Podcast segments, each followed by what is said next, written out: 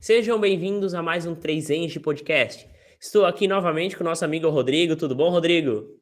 Tudo certo, Guilherme. Voltando aí a mais um episódio online. Com um novo layout. Agora não estamos mais nós juntos, estão cada um separado para a gente testar uma nova configuração. Então, sem fazer mistérios, vamos chamar o nosso convidado de hoje, o Eduardo, que é engenheiro sanitarista. Tudo bom, Eduardo? Oi, Guilherme, oi, Rodrigo, boa noite. Primeiramente, né, obrigado pelo convite, por essa troca de ideia que a gente vai fazer, por essa conversa. E é isso aí, vamos lá trocar uma ideia. É, até antes de, de começar a, a conhecer a trajetória do Eduardo, né, na engenharia sanitária e ambiental, a gente queria lembrar aqueles avisos de sempre, né? Se você está é, conhecendo o nosso canal agora, se inscreva no canal. Se já conhece, né, deixe aí seu comentário, curte o vídeo, é, ative os sininhos de notificação também para saber quando, tem, quando tiver vídeo novo. Resumidamente, é toda quinta-feira, ali meio-dia, né? Mas pode acontecer pode alguma sexta, coisa. como semana passada.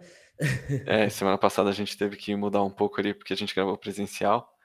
Sim. Mas acho que são esses os avisos. Lembrando também que a gente está no Deezer e no Spotify né? E quem estiver ouvindo no Deezer e no Spotify sabe que a gente também está no YouTube ali com, com imagens, né? Com, com vídeo. Certo, e Guilherme? sigam nossa página no Instagram, que a gente sempre atualiza quando tem vídeo novo no Instagram, porque às vezes é mais fácil para a pessoa que está. O nosso ouvinte saber quando tem vídeo novo. E também o nosso amigo Rodrigo é muito criativo e faz vários reels. Quem quiser se divertir um pouquinho, siga a nossa página no Instagram, que ele sempre faz postagens interessantes. Mas sem enrolar, vamos passar a palavra para o no nosso convidado com as perguntas iniciais. Então, Eduardo, você é um engenheiro sanitarista e a pergunta que a gente sempre faz para os convidados é: o que, que te levou a escolher esse curso? Quando tu era pequeno ou quando tu estava no terceirão? O que, que te levou aí para a área da engenharia, para a área da engenharia ambiental? Então, é, vamos lá não foi muito assim algo, nossa, eu tenho certeza que é isso, curso me abraçou desde o colégio, tanto que uh, no segundo ano eu nem cursei a sanitária, né, cursei civil.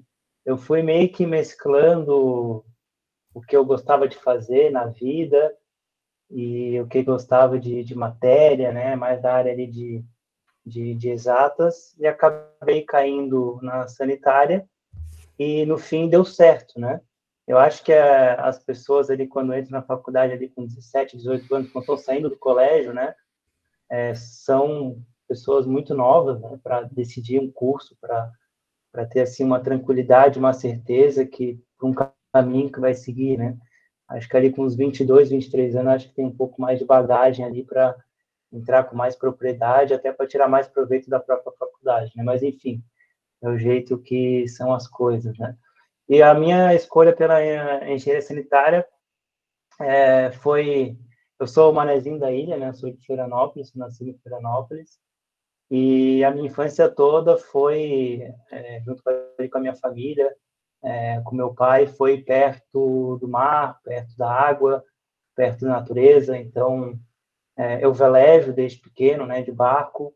É, oh, legal fazer trilha, de acampar, enfim, né? E, e eu lembro que quando eu era criança, eu velejava, eu ficava curioso ali na, na Lagoa da Conceição, e por que, que a lagoa era poluída, né? Por que, que tinha aquela quantidade de, de alga, tinha aquele, aquele cheiro forte. Ah, daí, pô, mas é por causa do esgoto. Ah, mas como é que resolve, como é que trata? Mas como, como é que vai direto aqui para a lagoa? Como é que isso acontece? Daí, ao longo ali da, é, da escola sempre tive um, um, gosto muito mais pro lado de exatas, né, matemática, física, e meio que casou, né, engenharia exatas, a parte de meio ambiente, de saneamento, que sempre me despertou curiosidade, e foi tipo, por não ter esse, essa proximidade com outros cursos, foi tipo, ah, vamos ver o que vai dar. E no fim deu certo, né, eu dei um pouco de sorte ali na escolha, que eu acabei gostando da área, acabei dando continuidade é, terminando a faculdade, né, e trabalhando na área. Então não foi muito assim, nossa, esse curso, ele me abraçou, foi meio no que eu acho que é, né, e acabou que eu gostei. Então, é, então é isso. Eu entrei em, em 2009 na faculdade, né, na, na UFSC, na Universidade Federal de Santa Catarina, e me formei em 2014 e segui sempre a área mais voltada para o mercado de trabalho, né? Eu não segui a área mais acadêmica, né? Então, apesar uhum. de ter feito umas matérias optativas ali, é, gostar da academia, né? Eu acabei nunca fazendo é, mestrado, doutorado, é, sempre trabalhei aí com tanto na área privada quanto na área pública. Então, desde que eu me formei durante a própria faculdade em estágios, sempre foi mais voltado para a parte de, de projetos, é, na parte de, de mercado de trabalho, com principalmente com água, né? Apesar de ter passado um pouquinho em todas as áreas ali, né? hoje a minha especialidade maior é sistema de abastecimento de água. É um assunto bem, bem bacana aí, né? Que, que afeta bastante gente, né? Qualquer pessoa que esteja ouvindo, seja engenheiro ou não, acho que vai é, aprender um pouquinho sobre sistema de abastecimento de água aqui com a gente, né? É, tu falou ali que é Manezinho da Ilha, né? Eu acho que é um dos poucos convidados. A gente tá no episódio 33. 33 foi semana passada, né, Guilherme? Esse é o 34, né? E acho que a gente teve. Episódio 33, muito... eu acho.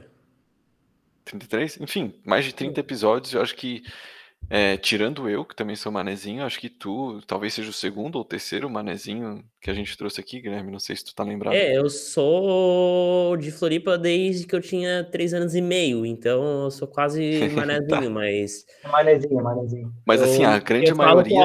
É, então isso é quase um. um algo que o pessoal do interior não fala. Ele fala os porta, eu não consigo falar o, o R do meu pai, por exemplo. Mas. Mas é, são mas poucos a... manezinhos. O, o, convidado da nossa semana passada, o meu irmão, ele é manezinho, o Alexandre. Sim. Mas até geralmente os, os, convidados são de fora, até porque o Guilherme sempre pergunta, né, como é que foi a adaptação quando veio, né, quando mudou de cidade e tal. E, e como a UFSC fica aqui em Floripa, o Eduardo não teve, né, essa, essa dificuldade, eu imagino, né, Eduardo? Outro teve que se mudar para ficar mais perto da UFSC. de casa, assim, quando passou na faculdade, aqui e sair, assim. Não, não, isso foi tranquilo, né? Eu morei minha vida inteira em Floripa, então com a UFSC ali na porta de casa, né? Não. Sim. Foi eu, uma certeza que eu, que eu tinha era que eu queria fazer UFSC, né? E foi o que acabou acontecendo. Então não teve questões de mudança, de adaptação de nova cidade. Isso é, é uma é, foi uma facilidade, né? Uhum. E realmente, né, vocês também são, são da UFS, que a maior parte dos alunos são, são de fora, né? São Paulo, bastante gente do Nordeste, o que, o que é bacana também, né? Todo esse intercâmbio de, de estados, de, de culturas, mas vez ou outra a gente encontra uma manezinha aí, né? tu falou também sobre o, a, a parte de, de velejar, né? Passou pela tua cabeça de fazer engenharia naval, talvez, em algum momento, não? Aqui na UFSC não tem, né? Não, não Mas tem. a gente tem, acho que em Itajaí, se não me engano. É Joinville, né? Joinville, isso. Joinville. A gente tem aqui no estado. Não chegou a passar na tua cabeça fazer engenharia naval? Não, não chegou a passar. Eu fiquei mais ali focado em, em descobrir como despoluir a Lagoa da Conceição mesmo. Né? Mas essa parte de de, de hidráulica marítima, né? Sempre chamou minha atenção, inclusive é uma matéria optativa ali da UFSC, uhum. eu fiz essa matéria optativa para entender um pouco como funciona essas questões de oceano, de, de ciclo da água, de recursos hídricos. Então sempre chamou minha atenção, assim, né? Acabou não não foi para onde eu naveguei, mas foi um dos motivos que o curso também me, me me chamava a atenção para estudar e toda essa área de, de ciclo da água como um todo, né? E quando tu entrou no curso ali, tu, tu já conseguiu visualizar é, o que que o engenheiro faz, como é que tu iria conseguir entender aquela questão do esgoto na lagoa que tu tanto queria entender? Ou no início tu achou meio abstrato, ou muito cálculo, muita física e pouca engenharia de fato? Como é que foi essa impressão no início? Porque então, geralmente desanima no início, né? Daí, como é que foi essa tua impressão? Sim, sim, isso é, isso é normal, né? Chega ali no segundo, terceiro ano, já tem metade da turma só, né? É, realmente, acho que como todo curso de engenharia, é, os dois primeiros anos tu não vê nada específico sobre o curso. É, o que desanima, de certa forma, né? Porque a gente chega toda aquela empolgação de de entrei no curso da, da minha área que eu gostei, quero ver as coisas. Uhum. E às vezes uma ou outra visita acontece ali em algum sistema, mas tu não, não acaba vendo nada, né? Mas por outro lado, eu acho que é um.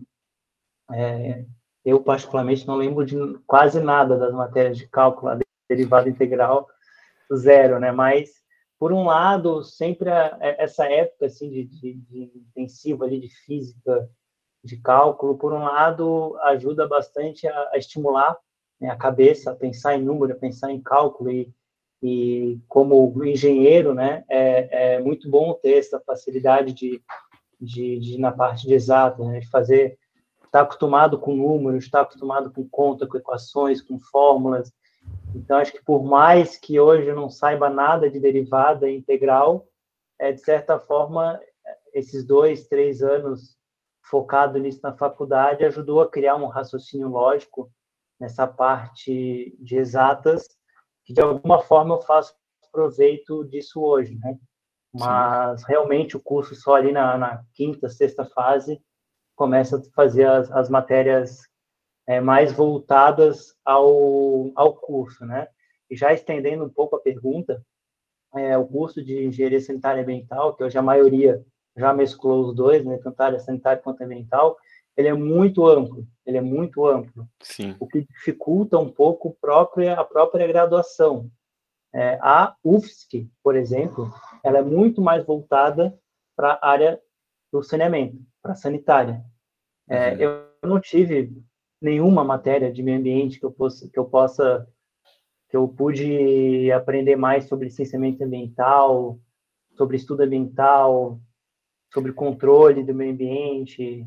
Uma matéria ou outra básica, é, realmente não tive. Eu fui uma, até uma das matérias que eu falei que eu fiz optativa no mestrado foi licenciamento ambiental. A UFSC é uhum. muito mais voltada para o saneamento.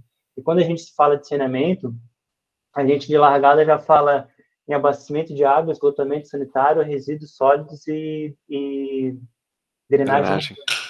Já são quatro áreas distintas, gigantescas, com tecnologias é, diferentes, com desafios diferentes. Uhum. Isso ainda, a gente acabou de falar aqui um, também de recursos hídricos, né, de entender é, o ciclo da água, água subterrânea, que também é outra área do, do saneamento. Então, é realmente é um curso muito amplo, e isso dificulta um pouco a graduação, né? E outras faculdades, como a, a Unisul, por exemplo, ela já é o contrário, ela já é muito mais voltada ao meio ambiente. Então, é, por ser um curso muito amplo, às vezes a, a própria faculdade que vai escolher para cursar engenharia sanitária ambiental é, é, é, algo não só pela qualidade do, da faculdade, mas como a área que ela foca, né, sobre o que quer aprender.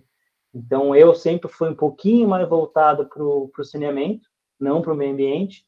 Então, por isso, foi um dos motivos também que eu né, preferi fazer a UFSC. Mas realmente é uma área é, tem dois, três anos de cálculo, física, sobra dois, três áreas mais específicas, e uhum. que são áreas gigantescas. Basicamente, vai ter uma aula ali de uma matéria para abastecimento de água, uma para tratamento, outra para esgoto, outra para ETE, e vai ser um semestre e deu. Então, realmente, é, é, é um desafio fazer uma, uma, uma, graduação nessa área, que tu vai ver um pouquinho de tudo, não uhum. vai se aprofundar em nada, né? Uhum. Com exceção de algumas, algumas matérias que tu acaba estudando um pouco mais por conta própria, ou que o professor consegue é, trazer um conhecimento, fazer um semestre proveitoso, mas de maneira geral é o básico das várias áreas que tem. Então é, é, é complicado um pouco essa área aí de essa graduação, porque ela é muito ampla, né? Mas, por outro lado, né, trazendo um pensamento do outro lado, é, eu acho que tudo parte da vontade de cada um. É, não pode. Ah, eu, eu, sempre gostei mais de abastecimento de água. Então, a gente, a gente comentou antes aqui da, da, da, de iniciar a gravação que o meu orientador de, do TCC, o orientador do doutorado do Guilherme, que é o Ramon, que é da área de abastecimento de água né, que é a área que hoje é, é, a área que eu mais trabalho, é a área que eu me especializei. Mas não uhum. foi faculdade que eu aprendi, eu iniciei ali o conhecimento ali com o Ramon, mas depois foi pegando livro, foi lendo livro, foi procurando estágio que trabalhava nessa área, foi trabalhando, procurando trabalhar com empresas que tra trabalhavam com isso, uhum. é, indo a campo, fazendo visita técnica, conversando com pessoas que trabalham nessa área. Então, é, a faculdade é só para te dar o gostinho, né? Depois, é, cada um buscando a área que quer, o que quer e aproveitando as oportunidades, a gente vai se especializando. Sim. É uma coisa que tu falou que é interessante é que que a Unisul, por exemplo, que é uma faculdade comunitária, ela tem um foco muito mais em ambiental. O que acontece é que há alguns anos existia faculdade de engenharia sanitária, faculdade de engenharia ambiental e faculdade de engenharia ambiental e sanitária ou sanitária e ambiental. O que, que acontece? É, de, não sei qual ano, acho que foi 2015, posso estar errado, houve uma unificação. Então, os cursos tinham que ser chamados de sanitária ambiental ou alguma coisa assim. Daí vários cursos pelo país foram tiveram essa mescla, mas eles acabaram não perdendo totalmente a sua essência básica. Por exemplo, a UDESC. A UDESC em Lages, eu acho que era engenharia ambiental. A UDESC é a Universidade do Estado de Santa Catarina. Lages é uma cidade de Santa Catarina. E a UDESC de Ibirama, que é perto de Blumenau, era só engenharia sanitária. Agora, as duas campos da UDESC são engenharia sanitária e ambiental. Então, mas se tu olhar o currículo dos dois, tu vai ver que era, era diferente, assim. É, perfeito. Foi isso, foi isso mesmo, né? Então, é, até... pegando ali a, a, baixando ali a grade de disciplinas ali da, da faculdade, já dá para ter uma noção bem grande assim mais da área que ela que ela é voltada. Né? Até eu lembro que eu tive a disciplina de avaliação de impacto ambiental, mas era optativa. Uhum. Né? Hoje em dia parece que ela já é obrigatória. No currículo novo, né? Houve uma atualização ali no nosso currículo. Não mudou é. muitas coisas. Mas tirou algumas partes. Por exemplo, botaram o trabalho acadêmico para o início do curso. E, é, tiraram Física 4, que era meio inútil para a engenharia sanitária ambiental mesmo se transcender muito, botaram eletrotécnica, que é algo mais. Não, não, sim, mas tipo, não para a parte ambiental não ah, tá, mudou tá, muita parte coisa. ambiental não mudou muito. Só acho que a disciplina de avaliação ambiental mesmo. Inclusive, eu lembro que na minha turma tinha gente que reclamava disso, né? Tinha gente que gostava um pouco mais da parte ambiental e reclamava do curso abordar pouco isso, né? É porque a grade curricular de engenharia sanitária ambiental da UFSC é muito pesada. Tanto que só a gente só precisa fazer nove horas aula de optativa durante o curso inteiro. No jornalismo são 42 que tu precisava fazer. Nossa. Então, tem gente, na engenharia mecânica, acho que eram 20. Então, tem gente que tira um semestre só para fazer disciplina optativa. No nosso curso era impossível fazer isso porque não tinha tempo para fazer isso. que tipo de optativa tinha no jornalismo, Guilherme? Tinha. Tipo, Mudando o assunto, coitado. Reportagem, repórter de televisão. Tinha âncora... redação. Tinha infográfico, uma das coisas que eu me lembro. É... Cátedra, que era o pessoal do, de uma empresa jornalística que vinha fazer palestra. Tinha coisas do gênero, assim, tinha é gramática, tinha comunicação. Cara, tinha que fazer 42 especial. optativas, cara. 42 optativas, não, 42 horas ah, aula. Ah, tá, horas aula, tá, é. Nossa, mas é bastante coisa. Mas tinha muito pouco obrigatório. Era tipo 4, 5 matérias por semestre de obrigatória. Não dava nem 20 créditos, às vezes 18, 16. É, bom, é, é, é, é que aí tu monta, né? É legal que o próprio graduando vai podendo focar eu mais. Eu acho até melhor, sabia? É, eu acho que até o curso de engenharia sanitária e ambiental podia dar pelo menos as básicas de obrigatória e depois os graduandos forem se especializando nas optativas, assim. É, mas você é, é melhor porque tu traça o teu próprio caminho. Só Sim. que é pior no sentido de manter essas turmas com professores e com alunos, claro. porque vai ter um monte de turmas sem aluno, se a gente for fazer isso na sanitária ali, por exemplo. As sempre tem umas sempre tem umas matérias. É, hidráulica, por exemplo. Só eu e o Guilherme, o Guilherme gosta, eu gostei, acho que o Eduardo também deve ter gostado de hidráulica ali. Mas o Guilherme tem, pelo menos, essa opinião de que o pessoal não gosta de hidráulica muito, assim, no curso. O né? pessoal né? gosta, mas acho prefere outras coisas, acho difícil é, essas coisas. Daí eu acho que ninguém, se a hidráulica 2 fosse optativa, acho que teria uns 3, 4 alunos, assim. A, a hidráulica é uma das matérias mais importantes para entender como funciona ali, para quem, quem vai trabalhar nessa área. A hidráulica, a hidráulica 2 nem tanto.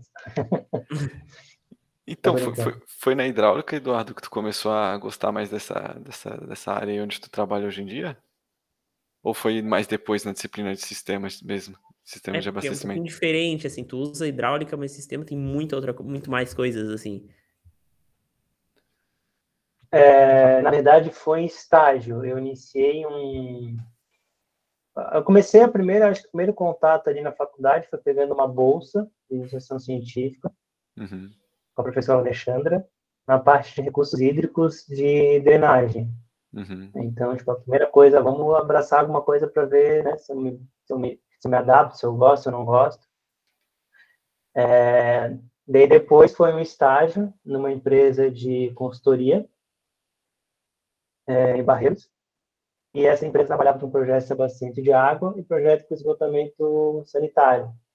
Ali foi o primeiro contato mais prático, né, é, dessa área. Então, quando eu cheguei lá nas matérias específicas, eu já tinha tido esse primeiro contato, já, já sabia que tinha gostado das matérias, de, de, de fazer no estágio, fazer visitas em campo, começar a tentar entender o que está embaixo da terra ali, que a gente passa na rua ali, tem rede de água, tem rede de esgoto. É, então, até foi um algo que fez eu né, ter mais interesse na própria matéria, por já saber que eu gostava, né? Então, é, as minhas principais experiências, acho que foram é, fora da faculdade, foi fazendo estágio e, e, e complementando o que eu estava aprendendo fora ali é, nas, nas, nas, nas aulas, né? E, naturalmente, algumas outras matérias que já não eram muito ali da, é, do meu interesse, acabava, né, não não me aprofundando tanto, não buscando tanto conteúdo, não, não estudando tanto, focava mais no que, no que eu gostava, que acho que é natural, né? É, de cada um, né? Cada matéria que a gente gosta mais, a gente vai se dedicar mais. E esses estágios que tu fez ali na área, né, naquela aquela empresa de consultoria ali em Barreiras que tu falou, né? É, que eles trabalhavam com projetos, tanto de, de água quanto de esgoto, né? Esse, nesse estágio ali, tu fez que tipo de atividades, assim? Chegou a, a realmente participar ou era mais só desenho? Então, é, é, até essa empresa ela nem, nem existe mais. E o que eu já comecei a fazer nesse estágio, como depois em seguida eu iniciei outro estágio em outra empresa é, de consultoria também, até nessa segunda empresa eu me formei fazendo estágio nela e já foi onde iniciei minha carreira profissional como engenheiro nessa empresa que fazia estágio. Uhum. E acho que a maioria ali das, dos, dos, dos, dos estágios em empresas de consultoria, tu vai trabalhar basicamente como engenheiro, né? Porque tu vai estar junto com, com outros engenheiros já estão formados e tu vai ter que botar a mão na massa junto com eles, auxiliando eles de alguma forma, né? Então, é, por isso que acho que quem gosta dessa parte de projetos, de obra, de, de saneamento é, operacional, é, fazer estágio é muito importante. Então, tentar qualquer vaga de estágio para ter essa experiência, porque nesses projetos sempre vai envolver uma visita técnica, uma ida uhum. a campo, uma viagem para conhecer um projeto que está fazendo outra cidade. Então, já chegar de, já fazer essa viagem, é, já ir no sistema, visitar um reservatório, visitar uma estação aleatória de água, de esgoto, uma estação de tratamento, esse esse contato, né, é bem é bem interessante, né? Claro que nas, na maioria das, das matérias sempre tem uma viagem, né? Matéria de tratamento de água. lembro que eu fui para Porto Alegre, conheci uma ETA, é, tratamento de esgoto, eu lembro que a gente foi na Etética nas Veiras, mas dentro do estágio tu vê o sistema de maneira mais prática, né? Porque tu tá indo lá no cliente para conhecer, tu tá indo lá e tem algum projeto envolvido, né? Tem que pensar alguma solução, alguma melhoria, e tu vai com algum engenheiro que já vai te dando uns toques, já vai te explicando. Então, foi aí no, nos estágios, pegando algum engenheiro me adotando ali, me, me conversando comigo, passando as coisas para eu fazer, eu fazendo essas visitas técnicas, que eu já comecei a ter esse, esse conhecimento mais prático, né? E aí, isso é basicamente o que eu faço até hoje, né? Que é trabalhar com, com, com é, estudos de soluções no saneamento, né? Acabei mais na parte de abastecimento de água, mas ainda trabalho com bastante esgotamento sanitário, drenagem, mas como são áreas distintas e é difícil a gente focar em tudo, né? Uma hora a gente tem que dar uma abraçada ali numa área específica para se especializar, né? acho que às vezes mais vale a gente pegar uma área e saber bastante, ter um diferencial naquilo, do que a gente saber um pouquinho de cada um, é, fazer o feijão, feijão de arroz com todos, né? Então, é, eu acabei indo mais para a parte de abastecimento de água. Mas hoje em dia tu está nessa parte de consultoria ainda? Ou é mais no então, projeto vou, mesmo? Vou resumir então minha meu pós-faculdade, né? Então fiz lá durante a faculdade tudo que aparecia de oportunidade desde o começo da faculdade eu tentava abraçar. Eu recomendo uhum. bastante para ter o conhecimento é, não só é, das disciplinas, mas como algo externo. Tu então, fez bolsa, sempre... né? Bolsa de iniciação, tu começou? Fiz bolsa de iniciação científica no projeto. Depois estágio. É, eu fiz também uma bolsa de iniciação científica num projeto de, de portos, que é no... via questão de, de fauna, de, no LabTrans ali, na UFSC. Isso, isso, isso. É, fiz algumas monitorias, eu fui monitor de, de tratamento de água hidráulica, Oh, tu foi monitor oh, de hidráulica? Nosso antecessor fosse monitor de hidráulica em que semestre? É, eu devia estar nas, nas sexta, sétima, quinta, não lembro. Foi um eu semestre. Sido 2011 ou 2012, né? É, aham. É, a minha dinastia começou em 2014, que eu fiquei quase dois anos. Ah, foi é... quando o Eduardo se formou? é, então. É porque antes de mim foi o Felipe Fishman e antes a Juliana Baroni. Então foi, ele ficou um semestre, ela um, um semestre um ano, assim. É, então tu não, ainda teve alguns entre tu e a Juliana. É, aqui todo mundo foi monitor de hidráulica aqui. É, então... Tá, e aí tu fez a monitoria, então, de, de hidráulica, de tratamento, né? Isso. E e até ali a gente já vai se conhecendo um pouco melhor.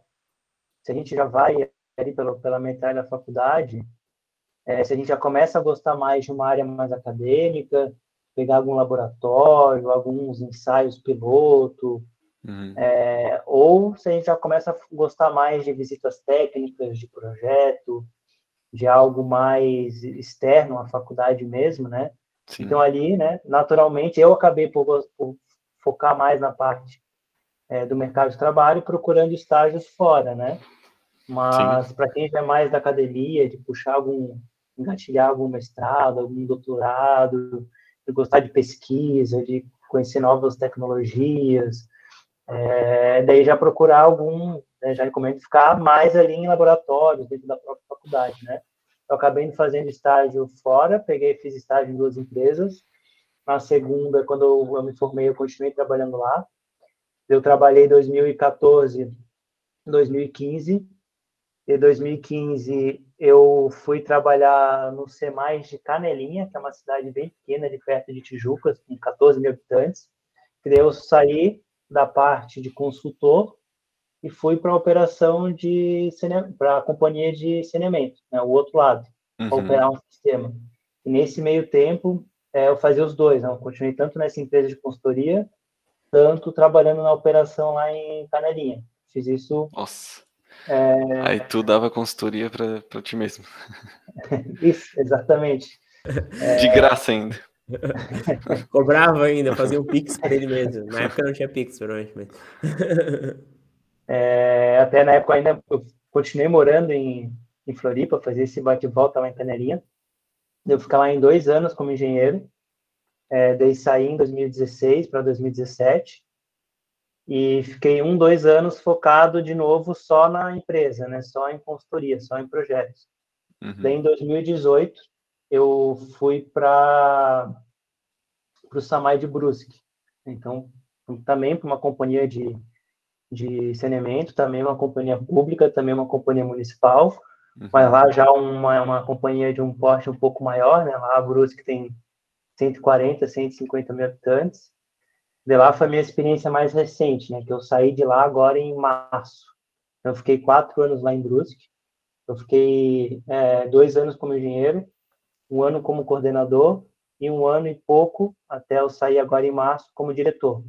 Então, peguei todo o ciclo ali de entrar como engenheiro, de coordenar a equipe de engenharia e na última gestão já estudo eu entrei com, com, com CLT temporário acabei ganhando confiança lá da, das, das diretorias passou por quatro presidentes e o último, né, me, fez, me deu um voto de confiança ali para ficar como diretor da área de expansão e projetos lá da companhia.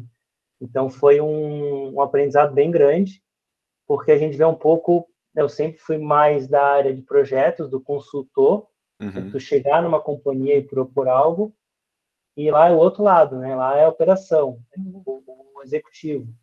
Então, além de tu fazer desenvolver o projeto, tu pensar na solução para apresentar para o teu diretor, né? É, executar. Né? Em seguida, não adianta dizer que funcionava no papel, tem que uhum. lá fazer a obra e ver se o resultado realmente foi aquilo do projetado. Né? Então, lá eu tive uma experiência bem bacana. É, tive a sorte lá de ter uma equipe de, de, de, engenharia que sempre abraçou meus projetos, minhas ideias, minhas maluquices lá. é, então, a gente formou um grupo legal lá de, de, de engenheiro e foi uma experiência bem bacana. E agora em março eu saí lá de Samai de Brusque e estou novamente focado na parte de consultoria, no outro lado, né, do, do consultor, do uhum. projetista da empresa privada, que vai lá nas, nas, nas, nas companhias de saneamento, é, participar de uma licitação, participar de um, de um, de um contrato para propor uma solução específica, né? Então, viver esses dois lados da moeda, aí, cada um com as suas particularidades. É, hoje tu tem uma bagagem muito melhor ali para para dar uma consultoria, por exemplo, né? Porque tu chegou a, a viver ali há, há bastante tempo na, no, no outro lado, né? Então, como tu falou ali, né, vai fazer uma licitação, alguma coisa, tu já sabe muito bem ali é, tudo que envolve a licitação, né? Para poder orientar a pessoa que está te contratando ali para dar essa consultoria, né? Perfeito, perfeito. É, realmente ajudou bastante estar do outro lado, né? E companhia de saneamento é tudo igual, né? Pelo, pelo que pelo que eu já passei aí pelos pelos lugares, é, são os mesmos problemas, as mesmas dificuldades, os mesmos desafios. Muda apenas o estágio que a, companhia está, um estágio mais inicial, básico, que não evoluiu ali tecnologicamente e operacionalmente, uhum. e ou um estágio mais de, de é, já com com uma, com uma estratégia de engenharia ali já mais bem executada, mas os problemas são sempre os mesmos, né? Então, esse período que eu... Foram seis anos, né? Dois em Canelinha, quatro em Brusque. O estar do outro lado me ajuda bastante a propor a solução para as companhias conhecer um pouco é, da realidade, né? É, eu, tenho, eu tenho várias perguntas sobre esse tema aí. É, primeiro ali em relação a Samai, né, que tu falou, tanto em Canelinha quanto em Brusque, você trabalhou em Samai, né? É, para quem não sabe, basicamente Samai não é o nome da empresa, né? Samai significa ali que o próprio município é, né, é, administra ali o sistema, né, de abastecimento. É, então, a, a, a, bom, a primeira dúvida é, tu, tu teve que fazer concurso para conseguir essas, essas oportunidades?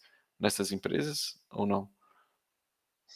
Eu, eu nunca gostei de concurso, tá? Porque eu não passo. Porque eu sempre fui mais, sempre estava atuando ali em projeto. Eu nunca parei assim, nossa, agora vou pegar um período aqui, vou me dedicar a estudar. Né? Porque tem que estudar uhum. parte de, de, português, legislação, é, enfim, né? Tudo isso que cai em concurso. Eu nunca foquei em fazer concurso. Então, eu sempre ia um pouco melhor na parte de conhecimento específico, conhecer um pouco mais a, a, a prática, né? Então, nunca fui um concurseiro. Fiz alguns concursos mais por fazer, sim, mas nunca foi um foco, né? Uhum. É, também é outra área, né? Que, que, que, a gente. O assunto é infinito aqui, a gente tem que ficar quatro horas falando que a gente vai ter assunto, né? mas também tem muitos companheiros meus que focaram em estudar para passar no concurso, para para entrar na área pública, né? Como, por exemplo, uma companhia de abastecimento. É, mas no meu caso, fiz um processo seletivo, que é um processo temporário, de um, dois anos. Uhum. Daí eram provas com mais conhecimentos específicos. E para entrar lá, é, eu acabei, foi por via prova, né? Mas eu, como é temporário, né, eu, não, eu não fiz, nunca passei no concurso. Uhum. É, depois eu fui ficando por cargo de confiança, né, por indicação. Uhum. E para uma pessoa assim que, por exemplo, acabou de se formar, gosta também dessa área aí, como, como tu gosta, né, de, de sistema de abastecimento, quer trabalhar numa companhia, é, é melhor ela tentar algo em cidades pequenas ou numa cidade, como tu falou, né, tem, tem companhias que estão numa determinada fase que ainda estão implementando tecnologias, né, estão amadurecendo, e tem companhias que já estão um pouco maduras, talvez uma cidade maior, né, Tu acha que uma pessoa que está no início de carreira é melhor ela começar tentando numa companhia já grande, que, que já tem os processos bem definidos, os funcionários já estão um pouco mais acostumados e aí ela aprende junto com eles, ou tentar uma cidade pequena onde vai ser uma equipe reduzida, talvez tu vai ser o único engenheiro ali, vai ser muito mais desafiador, né? Ou, tem ou gente esse que pensamento que é já desanimou em ir para cidade pequena. Eu gosto de cidade pequena, mas se desanimou com Por causa da cidade, de morar lá? da companhia da cidade, assim. Eles falaram que era muito precária. É, então pode ser, é mais desafiador é. também, né? Uhum. Eu acho que isso não tem uma resposta certa, isso é muito pessoal, né? Primeiro ponto seria até até que distância local tu está disposto a ir. Né? Eu, por uhum. exemplo, foi uma eu sempre até passei por períodos que eu nem estava muito bem é, é, economicamente, financeiramente, mas eu sempre foquei em ficar perto de Floripa, né? Que é uma, como a gente falou ali, São Manezinho da Ilha, eu sempre tentei puxar o máximo de oportunidades para próximo dessa região. Sim. Né? Só que aqui a parte de companhia, uma parte de, de, projetos de uma empresa privada, né? Eu consigo contar na mão aqui as empresas privadas que tem na Grande Florianópolis que trabalham com saneamento. E aqui daí uma empresa pública seria a Casan, que tem ali Florianópolis, é, Biguaçu, São José, que é tudo Casan, é concurso, né? Então é, é, é um caminho, né? Eu tenho um colega meu de um grande amigo meu aí, colega de, de faculdade, focou em fazer concurso e hoje ele, é, ele trabalha ali na, na, na Casane de Florianópolis. É, e daí, próximos ali são os municípios que não são casantes, são municípios que municipalizaram o saneamento, que são os, uhum. os SAMAIs ali, que o Rodrigo comentou, e cada cidade chama de um jeito, né? SAMAI, SEMAI, SIMAI, SAI, Águas de alguma coisa, mas é tudo uma companhia pública municipal de saneamento, é uma autarquia ali, um, uma secretaria que seja do, da prefeitura. É, daí aplicar é, não para Kazan, que é do estado, mas aplicar os processos para essas cidades.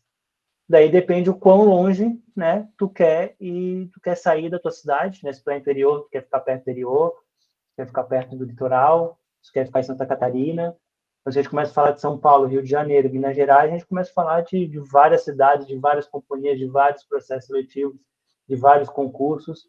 Então, vai o que a pessoa consegue né? Tem vontade de ir. Eu, por exemplo, nunca tive vontade de ir para São Paulo.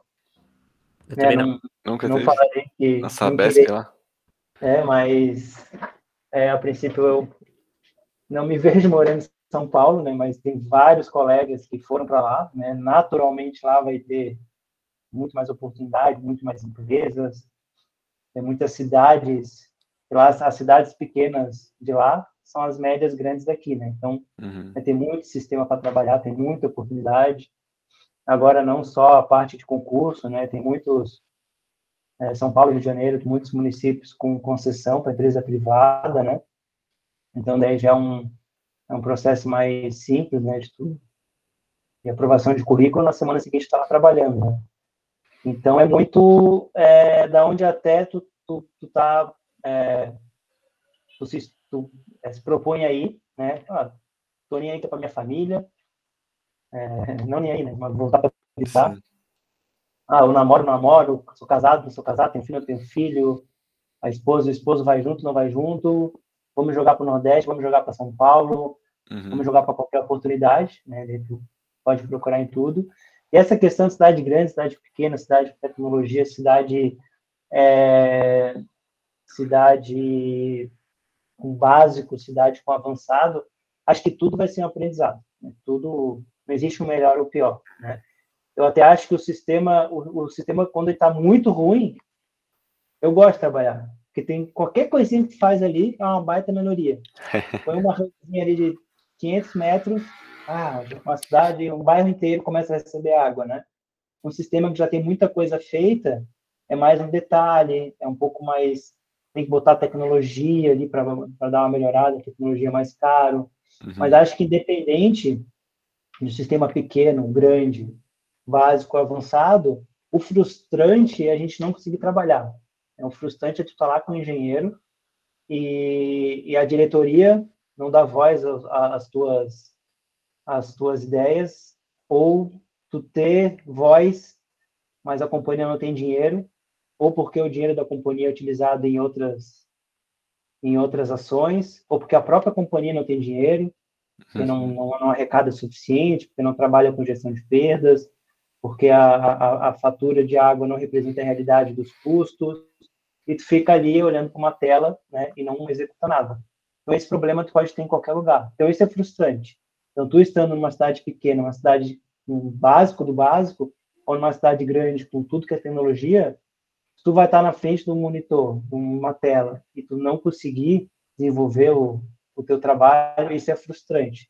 Né? Então, é, mas qualquer lugar que o pessoal te escuta, consegue fazer algumas obras, consegue executar algumas coisas, tu tem uma abertura ali com a, com a gestão, com a diretoria, vai ser um aprendizado bom, vai ser um vai trabalhar com felicidade, né, fazendo gostando da área que está trabalhando então é muito pessoal, assim, não tem melhor ou pior.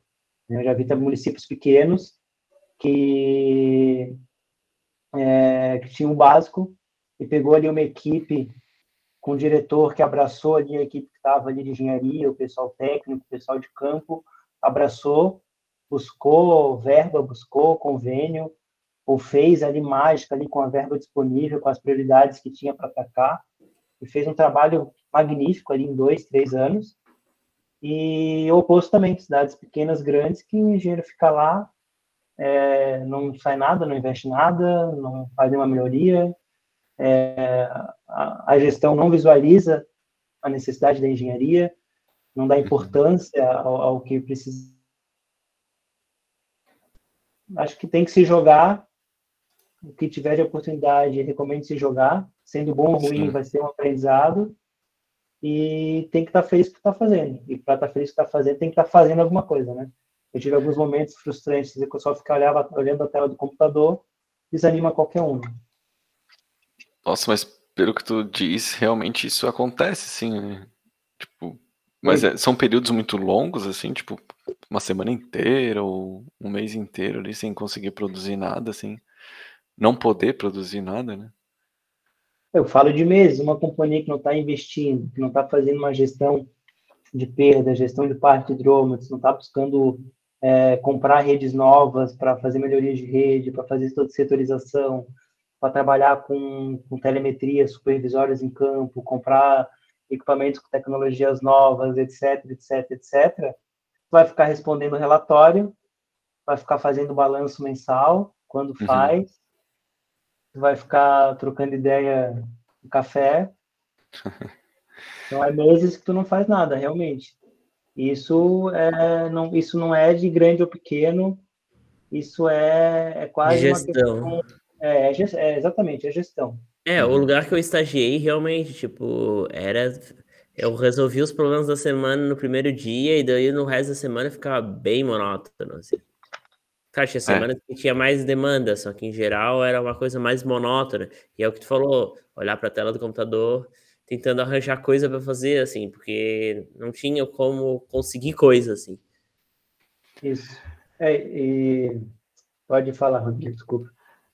É, não, eu, o que eu ia falar é assim, pensando ali na, na, na, na, naquela trajetória que tu conseguiu ali, né, de, acho que foi em Brusque, né, que tu chegou a ser é, né, tu, tu, subiu dois degraus ali, chegou até diretor, né? Uhum. É, eu, eu, imagino que ali não, não, não foi tão comum essa, essa coisa de tu, de tu não de tu não poder fazer nada, de tu não ter voz, né? Eu imagino que ali tu conseguiu ter a, a voz, o teu espaço, as tuas ideias e conseguiu com isso mostrar o teu valor e crescer, né? Ou, ou não? Sim, foi, foi isso mesmo, né? Eu só fiquei, só fui diretor é, porque as coisas estavam acontecendo lá, né? Nesse, nesse ano que eu fiquei como diretor, é, nós executamos lá é, uns 20 quilômetros de rede, sendo que 10 quilômetros eram redes de, de ferro fundido de diâmetro de 500, 400, 300, então foi... Estamos falando de uma obra só de material de uns 5, 5 milhões e meio. Então, foi um período de bastante obra, de bastante melhoria sendo executada. Então, esse foi um dos motivos que eu fiquei. Na verdade, até na transição ali de, coorden de, de coordenador para diretor, é, até estava para sair já do, do Samai de Brusque, uhum. até com essas questões de não ter novidade, não ter coisa nova, tá? já ter adquirido, acho que o, o conhecimento que eu 90% do conhecimento que eu poderia ter ali é, foi questão da diretoria, tanto é, o apoio tanto para cima como para baixo, né? O diretor-presidente, a diretoria, do próprio prefeito, confia no teu trabalho para te colocar ali, até porque é um cargo político, né? Acho que qualquer comissionado que a gente fala em qualquer lugar, a gente vai estar falando de um cargo político, de indicação política, né? Então, era um cargo técnico, um cargo político. Então, é, se eu tivesse ali para não fazer nada, certamente não teria aquele cargo. Eu estaria ali porque eu estava fazendo alguma coisa. E também de ter o pessoal, tanto a equipe de engenharia, a equipe de campo, os técnicos, o pessoal de obra, o pessoal que vai executar lá, o motorista da, da, da cavadeira, tem que estar todo mundo em sintonia ali, todo mundo se algum momento tu quebra ali um ciclo de comunicação, um ciclo de confiança, não sai o negócio. Então, tem que ter a comunicação lá do, do, do técnico que vai assentar a rede ao diretor-presidente, eles têm que estar em sintonia, né? senão o negócio não acontece. Então, é, isso aconteceu lá, e foi um período, um período bem bacana ali, que saiu bastante obra, que saiu bastante é, os, projetos foram executados, é, foram é, contra, é, comprado, foi feita licitação para comprar os materiais, não só, ah, vamos fazer só o que eu preciso aqui, nova ligação, expandir umas redezinhas, não, uhum. vamos melhorar o sistema. Então, isso é muito gestão, isso é muito é, a gestão da diretoria, é, de ter engenharia né, nessa gestão junto, a engenharia uma gestão política, isso eu falo, nem estou entrando na questão aqui, ah, é, companhia pública, companhia privada, né, novo marco legal de saneamento, nem estou entrando nessas questões. Uhum. Eu acho que quem faz saneamento são as pessoas, então seja uma companhia pública, uma companhia privada. Se não tiver gestão, se não tiver uma equipe de engenharia envolvida, se não tiver pensamento estratégico, se não tiver projeto, não vai sair, seja no público ou seja no privado. Então, se fizer uma gestão bem feita no privado ou no público, as coisas saem. Se tu pegar um, uma concessionária pública que não faz gestão, que não se organiza, que não tem uma equipe, que não tem toda uma sintonia de todas as equipes, não vai sair igual no público. Então, essa sintonia é muito importante. E é, acho que não se discute que o saneamento no Brasil é mil maravilhas, né? Então, naturalmente, em vários locais, a gente tem situações bem atrasadas aí e que acaba sendo um pouco decepcionante trabalhar, né? Então, é, esse lado de trabalhar na companhia é, é, é, tem esse lado legal de tu fazer o projeto, tu fazer a obra, tu ver acontecendo, né? Uhum. é algo executivo, operacional. Mas, por outro lado, tu tá numa consultoria, tu tá resolvendo projetos, tu trabalha em 2, 5, 10, 15, 20 municípios ao mesmo tempo. Então, tu vê vários sistemas. Tu vê um uhum. problema, faz uma solução, o executivo ali já não é mais contigo, tu vai para outro município. Então, tu vai estar sempre é, trabalhando em cima daquilo, tu vai estar sempre fazendo hora extra, resolvendo, atendendo prazo. É, então, não tem o melhor ou o pior. Depende muito do local e depende muito do gosto das, da, da, da própria pessoa, né? E é, as áreas são infinitas, né? Eu, eu, particularmente, sempre gostei mais de projetos. Eu gosto de estar aqui na frente do computador, é, trabalho com, com, com, modelagem hidráulica, com software que faz modelagem hidráulica do sistema real em campo, especificamente o. É então, eu gosto de modelar, pegar um cadastro, botar nesse modelo, é, pegar, pegar dados de campo, calibrar esse modelo, propor melhoria, propor soluções, é, fazer chegar água em todos os lugares. Eu gosto disso. Tem muita gente que não tem esse perfil, que tem perfil de obra. Gosta de estar lá executando obra. Sim. É, eu, eu não gosto, eu fico lá uma hora, vai um tubo, dois tubos, três tubos, quatro tubos, para para o moço, volta, mais um tubo. Ah, quantos tubos foram? Ah, foram 20 tubos. Ah, beleza, amanhã mais tubo. Eu não gosto, eu gosto de propor, pensar na solução, fazer uma visita na obra para ver como é que estão executando e focar mais. Mas tem gente que fica sentado numa cadeira 8 horas, 6 horas, parece 15, né? Então, Sim. já é um profissional que, o, o trabalho no, na, na, na operação eu trabalho em obra, passa muito rápido, né? o dia voa ali. Então, vai muito de perfil da pessoa, né? Também tem toda essa questão de fazer mais projeto e fazer mais operação, fazer mais obra. É, tudo, tudo precisa de engenharia, né? E, e, toda essa experiência que tu teve lá nessas cidades, de alguma forma tu, tu consegue hoje em dia, eu imagino que sim, né? Mas tu visualiza assim coisas e melhorias que poderiam ser feitas aqui em Florianópolis, que é onde a gente mora, em relação ao sistema de abastecimento, né? Ou até mesmo a lagoa lá, né? O pessoal da casa vai, vai me xingar. Ah, não, não. Então, então, se for algo polêmico, não precisa. Não, não, eu digo assim, é, sugestões, né? Não, a gente não precisa entrar em polêmicas, assim. É. Mas, em geral, o que, que tu acha que falta, assim? Não precisa ser necessariamente... Tu, tu pode me perguntar isso para qualquer lugar do Brasil, para qualquer sistema. Eu vou falar que tenho que melhorar. Eu sempre tenho que melhorar. Inclusive, tu manter bom é mais difícil que tu, melhor, tu melhorar. Tu chegar do Sério? ruim do bom é mais fácil do que tu tá no bom e manter o bom. Mas o que, que seria manter o bom? Qual é a dificuldade de manter o bom, tu disse? Por Manter exemplo, bom... controlar perdas, diminuir perdas. É porque diminuir perdas seria melhorar, né?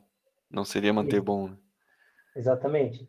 Então vamos falar em porcentagem, que não é o indicador mais adequado, né? Tem vários outros que representam mais a realidade, mas tu sair lá de 50% de perdas totais e chegar em, em 30, é muito mais fácil tu chegar do que tu de 30 para 25 e tu ficar em 25 por dois anos, é muito mais difícil do que o que tu fez no passado ali. Porque tu vai ter que manter a tua troca de hidrômetros, vai ter que manter a tua gestão do parque de hidrômetros eficiente, uhum. vai ter que aplicar um... Isso a gente está falando de perdas aparentes, né? Erro de hidrômetros de medição. Parte de perdas reais, vazamentos, vai ter que aplicar toda uma tecnologia no teu sistema de água, de equipamentos, instrumentação em campo, medição de vazão, medição de pressão, setorização dos sistemas, aplicar um sistema de telemetria supervisório, monitorar o teu sistema todos os dias, a mínima noturna, eficiência, é, tem indicadores de vários distritos de medição, não da cidade inteira, mas tem vários distritos para saber onde é que está o teu problema. Uhum. E tu uhum. manter isso operando, precisa de engenharia, precisa de tecnologia, precisa estar ali em cima é, um, dois, três meses, seis meses, tu para de, muda uma gestão, para de trabalhar nisso, demorou dois anos para chegar de 50 para 25, e em poucos meses tu já está lá em 35 de volta. Então, e é muito mais caro, né? Tu, tu, é, muito, é mais barato tu evoluir os primeiros 20% do que os próximos 5%. Né? O que tu vai ter que colocar de tecnologia ali já é bem maior. Então, qualquer lugar vai ter coisa para melhorar, vai ter coisa é, para fazer. Então, quando pergunta aqui de Florianópolis, né, se tem coisa para fazer em abastecimento de água e esgotamento sanitário da urbana, eu não tenho dúvida tem coisa para fazer, né?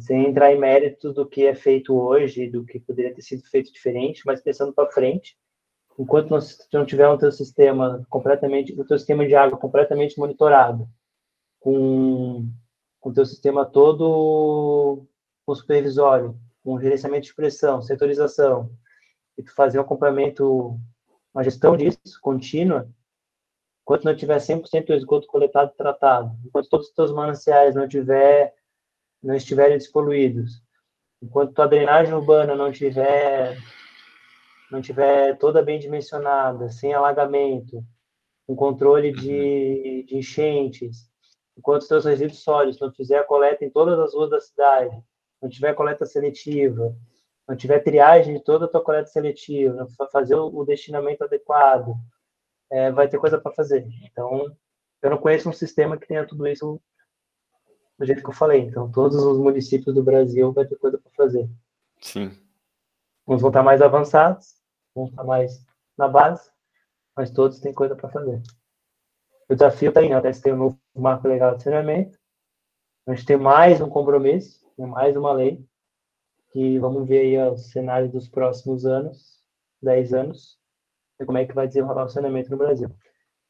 Mas, finalizando aqui, é, seja público-privado, seja pequeno, médio porte, seja básico avançado, o sistema é, precisa de pessoas, a minha visão, né, que saneamento é feito com pessoas, precisa de pessoas, pessoas fazendo gestão, pessoas fazendo engenharia, precisa ter engenharia envolvida, não pode estar na mão só de diretores, gestores, políticos, e não só numa mão operacional de campo, tem que ter uma equipe toda em conjunto trabalhando, tem que ter gestão, é, tem que ter gente nova, tem que ter Rodrigos, Guilhermes, Eduardos, é, tem muitos, com todo respeito aos vários profissionais engenheiros que já me ensinaram muita coisa aí, o pessoal mais experiente, mais antigo, mas agora é a vez do pessoal novo fazer engenharia, fazer saneamento, então tem que colocar gente nova em todo, todo, toda a companhia. Vai apanhar ali no começo, mas depois aprende na marra. Gente com ideia nova, com, com aptidão para trabalhar com software, com tecnologia, com equipamento novo. É, e outra coisa que eu sinto falta também para o saneamento no Brasil é o compartilhamento de ideias. Então, até um elogio ao trabalho de vocês, a esse podcast, a essa proposta. Eu acho que é justamente isso, essas discussões. É que eu vejo muito a companhia A está fazendo um trabalho lá. Uhum. Ah, esse trabalho é uma ideia nossa, aqui da nossa equipe, vamos fazer só aqui.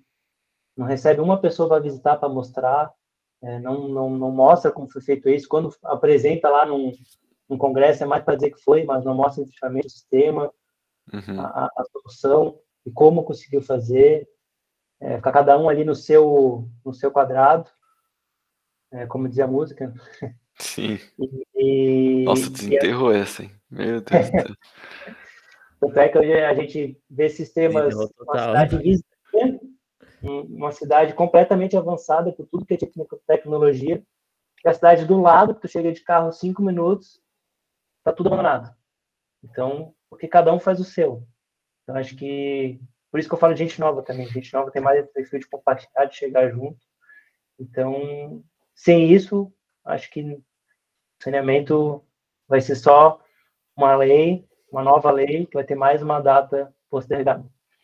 Então, acho que é isso que, que o pessoal precisa ter mais visão, né? que é gestão, gente nova e compartilhamento de ideias.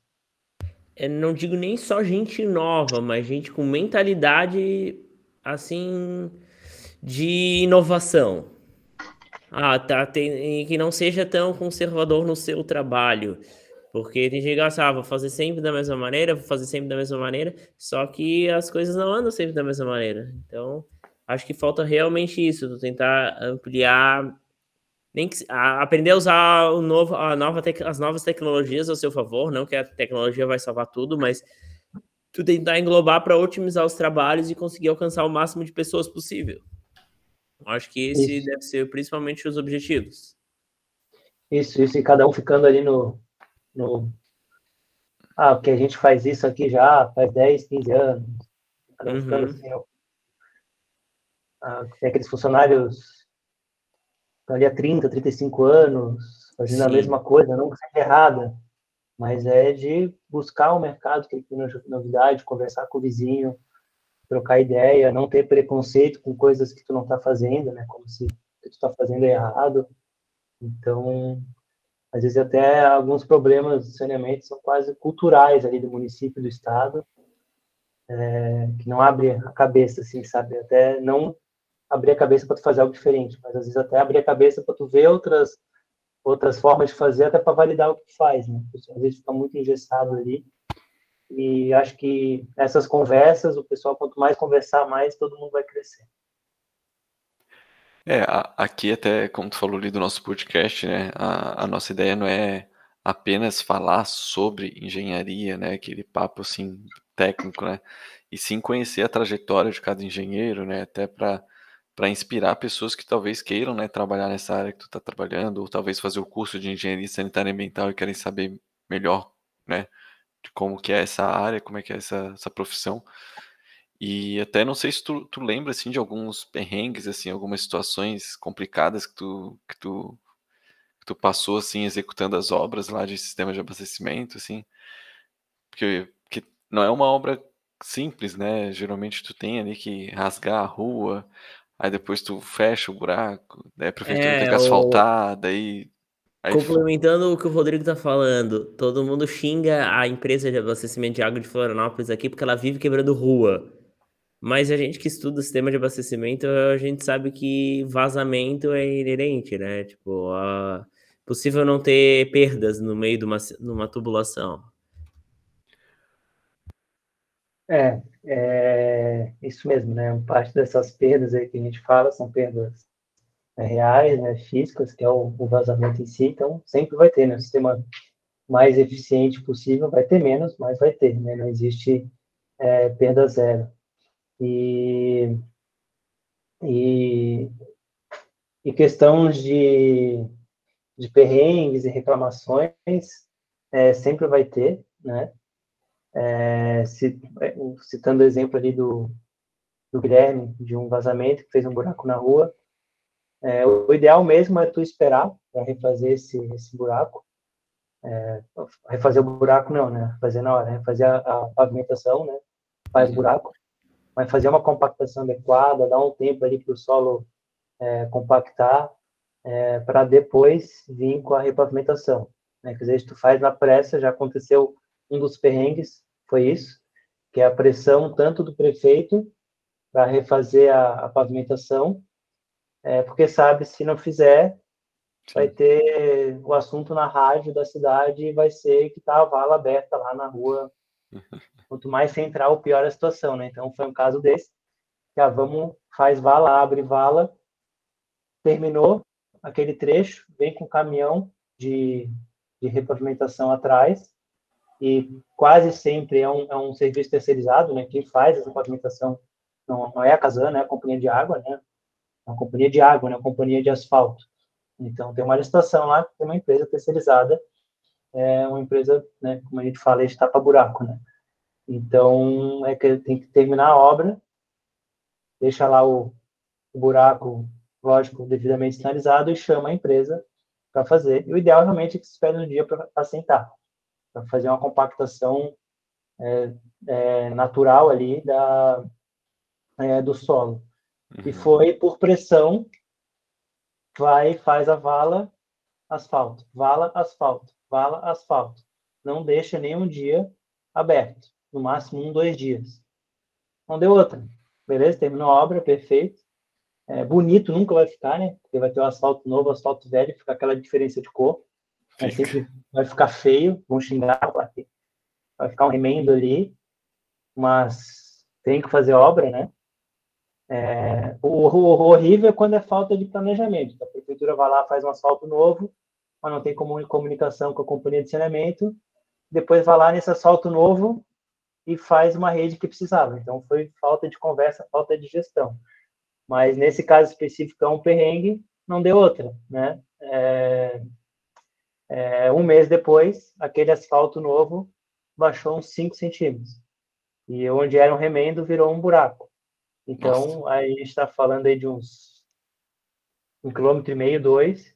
Teve que destruir tudo que foi feito e refazer tudo de novo, com critérios mais é, critérios maiores ali de compactação, de deixar o solo descansar, tudo para não ver a população xingando, que no fim xingou muito mais, Sim. e no fim foi custoso, né? porque um dos maiores gastos hoje para assentar uma rede é a repavimentação asfáltica. Então, Nossa, é, é quantos por cento mais ou menos do, do gasto, assim? Depende do tamanho da rede, né? Se é uma rede pequena, a vala vai ser quase igual a uma rede média. Então, se é uma rede pequena, vai ser tipo 70% do custo é o asfalto. Nossa. Se é uma rede um pouquinho maior, de, de médio, grande porte, já é uns 30%, 40% o asfalto, né? Mais caro que o próprio tubo, né? E realmente, inclusive nos últimos dois anos aí, acho que quase dobrou o preço como tudo. Então, tem esses desafios aí de perrengues que a gente tem que fazer engenharia. A gente nunca faz só engenharia, né? A gente faz junto gestão de pessoas, a gente faz junto a política atrás ali na orelha, tem a pressão da população, que, que não, é difícil conversar tecnicamente com a população, tu tem que saber falar, saber fazer. Sempre vai ter, nunca vai fazer uma obra, nunca vai fazer nada que ninguém vai reclamar. É normal ter gente xingando, é, vai fazendo obra na rua, cada casa tu passa acumula. A casa ali, o pessoal na frente, surge ali uns 10 engenheiros dando palpite, tá errado isso né? aqui. Então, mas faz parte, no fim é o, é o, é o que é gostoso aí dos, desses desafios. Até o, o, eu falei da minha equipe lá de Brusque, né? O engenheiro civil lá, que era meu parceiro lá da equipe, vai lembrar desses perrengues aí de obra, que ele era o responsável pelas obras ali. Então, te um abraço aí, Jobe. É, até tem, tem um caso bem, pelo menos que eu sempre vejo, né, que a, a prefeitura vai fazendo asfalto em cima de asfalto e a tampa ali do bueiro, por exemplo, ela fica lá, lá embaixo, né? Então vai vendo pela um, borda. Cria assim. um buraco, né? Cria um buraco ali ao redor da tampa ali. A roda do é carro adora. É engraçado ver a sarjeta da minha rua. Eles botaram, na época, o prefeito da cidade, ele tava na época da eleição, né? Ele assaltou umas três vezes a minha rua, não sei porquê. E daí tu ia vindo, a sarjeta era muito inclinada. Sarjeta é a borda da, da estrada, para quem não sabe. E daí era muito alto, o asfalto tava tipo, quase o nível, mais que alto que o nível da calçada, às vezes. É. Era terrível, assim, era muito feio. É, eles ainda deixaram sarjeta, né? Porque tem ruas que, que é o asfalto e o meio-fio ali são da mesma altura e não tem nem sarjeta mesmo. Tipo, fica sim, tudo uma sim. coisa só. É, isso é toda a questão do nível da calçada, assim. Sim, eu, fiz isso hoje, inclusive. Todo político vai preferir fazer asfalto, que é uma obra visível, né? Tu melhora ali o trajeto com o teu carro, é, do que fazer gestão de, de equipamentos em campo que ninguém vê, gestão de eficiência que ninguém vê. Né? Só ver quando tu consegue convencer que fazer gestão tu diminui os seus gastos, tu aumenta a tua arrecadação. De, opa, tu consegue mostrar isso para um, um, gestor, para um diretor, é, daí vai fazer, né? Então, quando a gente fala em perdas, a gente fala em perdas de água, perdas de faturamento, tá perdendo dinheiro, jogando dinheiro fora e deixando de ganhar. Então, obras de saneamento que tu vai lá é só estresse, abre vala, e população xingando, e trânsito, e dá acidente, e dá problema, encontra rocha, e o, o pavimento fica aquela coisa feia lá, de dá problema no pavimento, que é mais caro, e custo, e isso, e licitação, é, para depois você ir lá e não ver o que foi feito, simplesmente fechar a vala ali, Sim. né? Só quem sofria com falta d'água, né, vai receber água, vai ter essa melhoria. Mas sempre vai ser preferível fazer asfalto do que fazer qualquer tipo ou qualquer outro tipo de investimento. Né? Então, inclusive que a gente vê muito é o próprio dinheiro das próprias companhias arrecadando arrecadado pela companhia de saneamento, dinheiro dessa companhia que vai para outros tipos de obra, né? Porque são obras elegíveis. É, até uma, uma coisa que eu sempre ouço falar é que lá na. Me corrija se eu estiver errado, né? Mas que, por exemplo, lá nos Estados Unidos, a água encanada, né? A água que chega nas torneiras, ela é tipo potável, não potável, mas o pessoal bebe tranquilamente, né?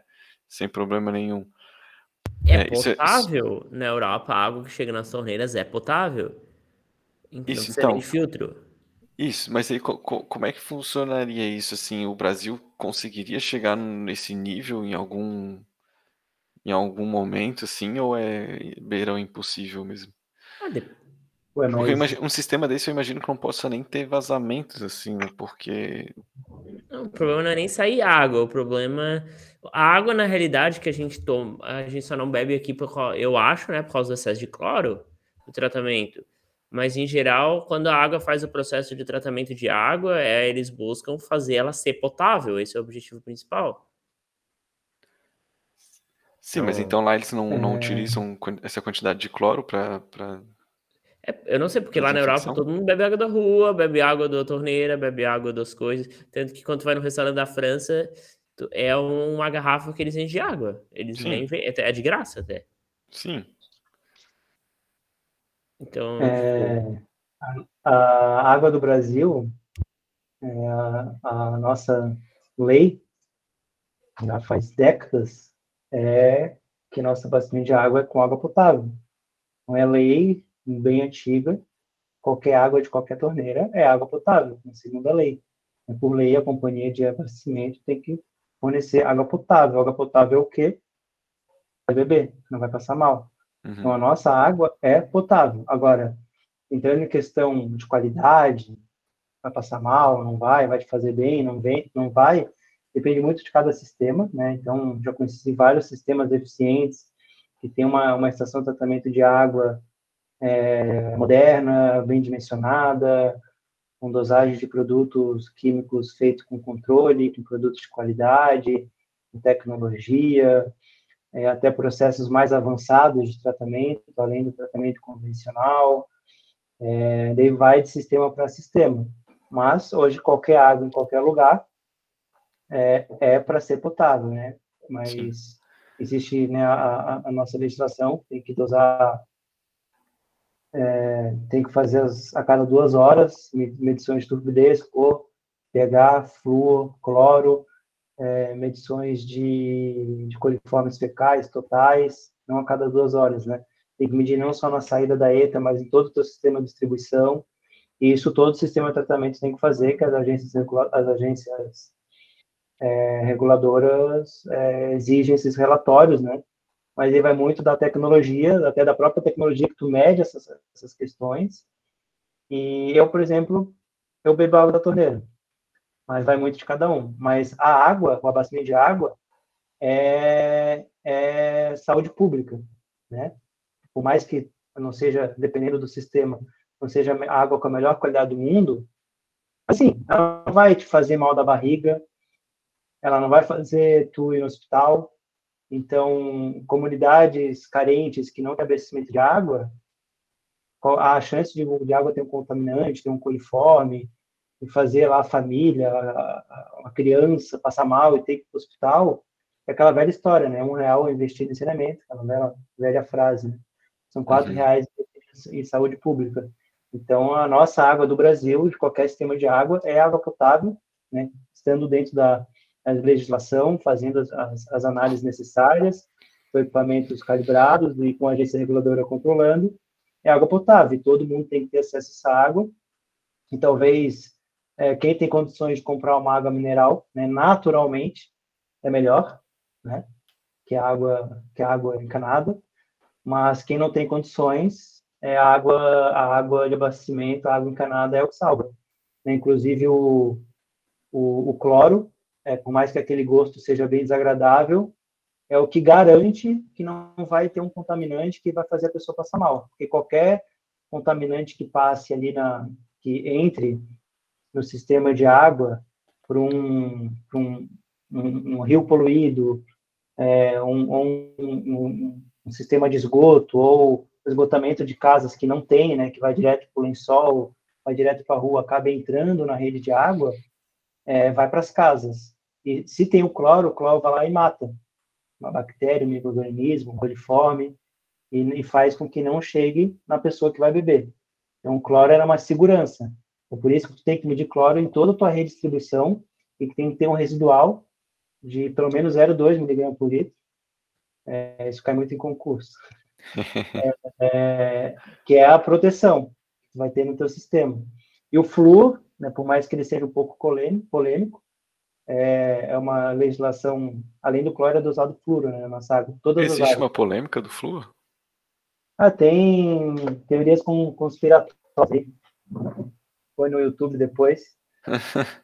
não, o, o flúor é para prevenção de cáries, assim, não é? E, exatamente. Então, é, é, essa comunidade carente é, que eu citei, né, que, que precisa dessa água, e a questão de saúde pública também, que às vezes não tem acesso ali à, à saúde dentária, esse flúor na água vai dar uma, uma saúde dentária a mais ali, mas naturalmente quem é, tem já um controle dos dentes, é, que, sei lá, escova o dente com, com pasta várias vezes por dia, acaba tendo excesso de flúor.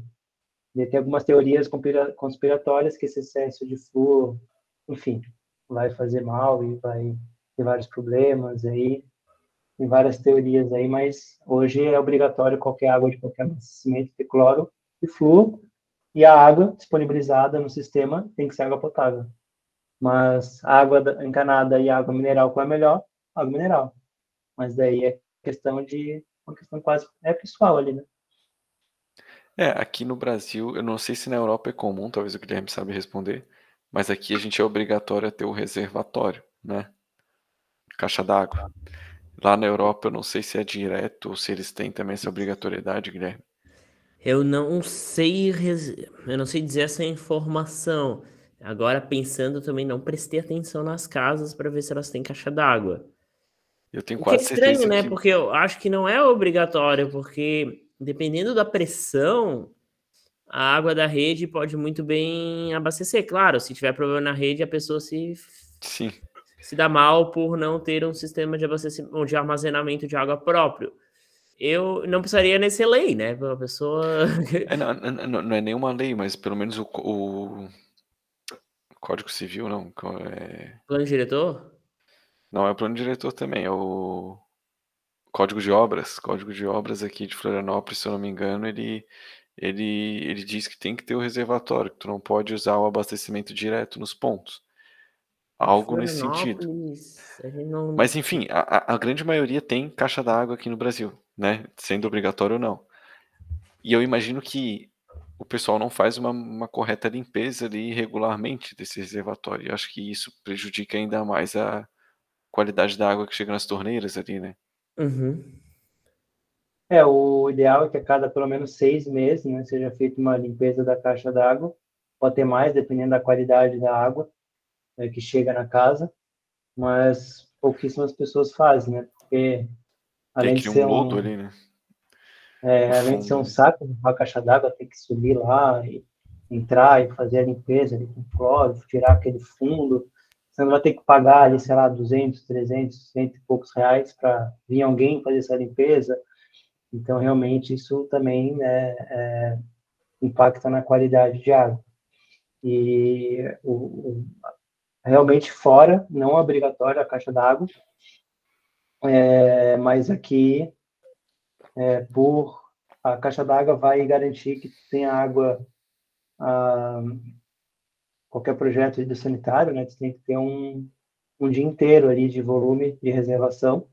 Então, teoricamente, se fica um dia inteiro sem água tua caixa está cheia, uhum. com valores até bem superestimados, tu vai ficar ali um dia a mais sem sentir esse impacto da falta d'água, né?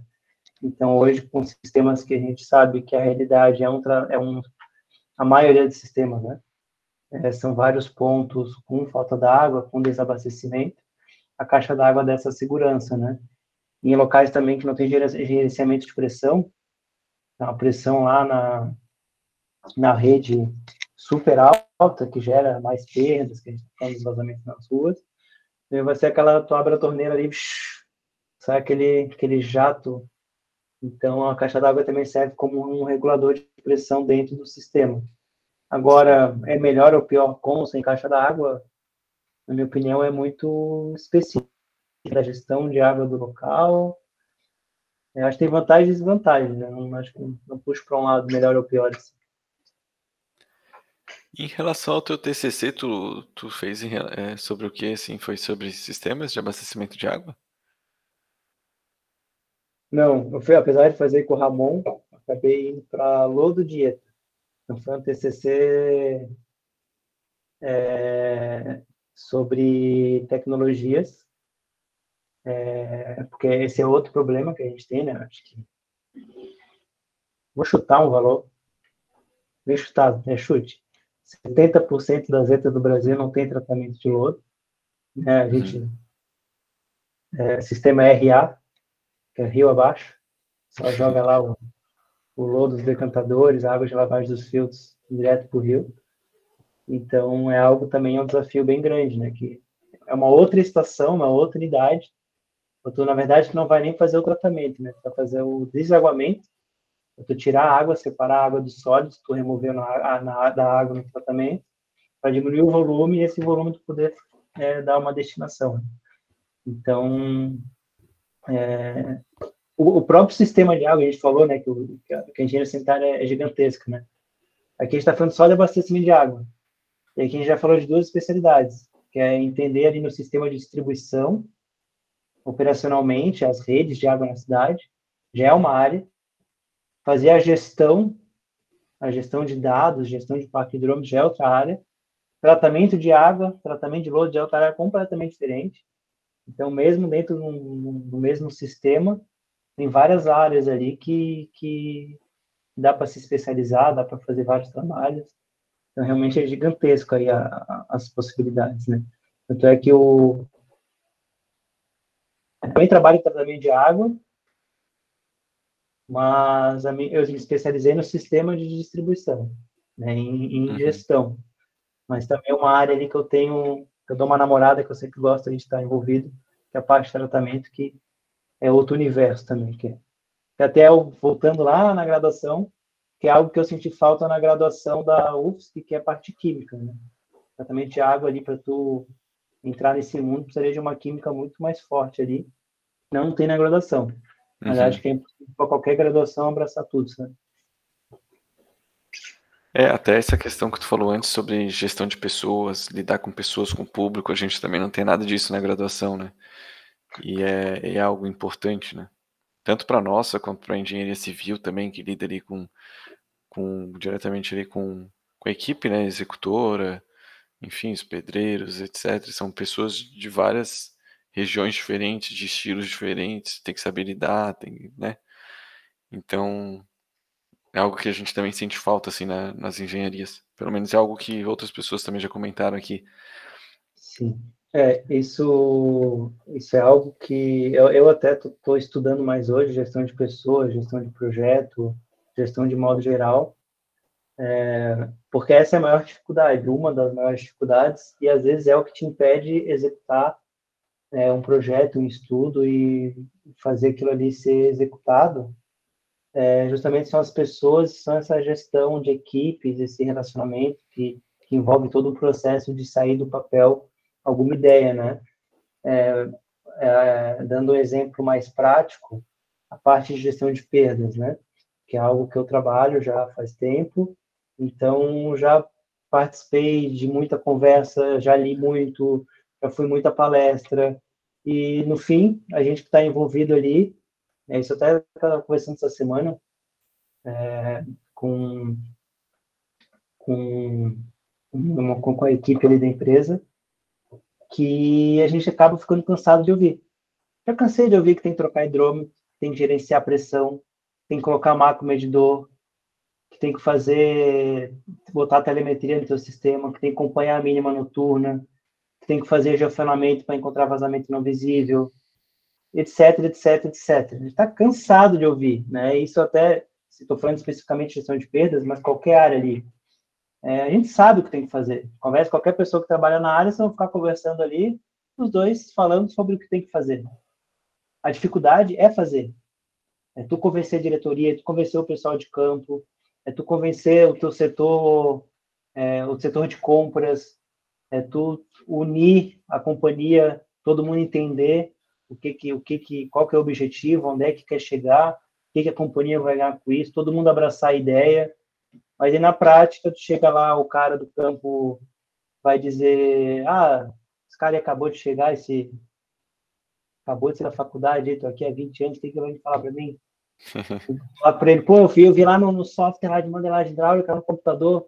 Ai, que computador? E quando fala computador mesmo, o pessoal já vira as costas.